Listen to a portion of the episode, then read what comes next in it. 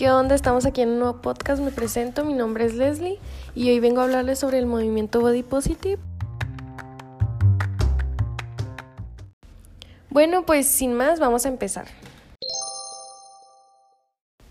Este movimiento se incrementó alrededor del año 2012 cuando artistas como Lady Gaga realizaron en respuesta a críticas sobre su imagen corporal una declaración relacionada con la aceptación por el cuerpo sin importar el peso o los defectos observados por otros. Y durante los años siguientes se han sumado más artistas a este movimiento de amor propio y satisfacción corporal, como Taylor Swift y Demi Lovato.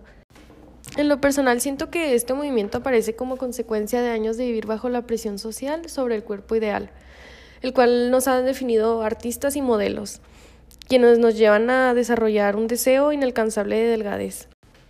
Este movimiento promueve e invita a sus seguidoras a empoderarse, identificarse bellas, aceptarse tal y como son y ver más allá de solo un estándar de belleza si seas delgada, con sobrepeso o incluso obesidad. Aunque aún existe revuelo en su definición y las consecuencias del mismo, ya que al promover la aceptación y el amor propio a las personas con sobrepeso y obesidad, se genera una contradicción hacia una campaña de salud que tiene también gran importancia. En conclusión, no se trata de fomentar la obesidad, sino un estado saludable en donde la conexión espiritual, mental y salud física sean llevadas en un eje que no lleve al usuario a atravesar guerras, guerras de baja autoestima, desarrollo de depresión o crear el vínculo entre emociones y alimentos.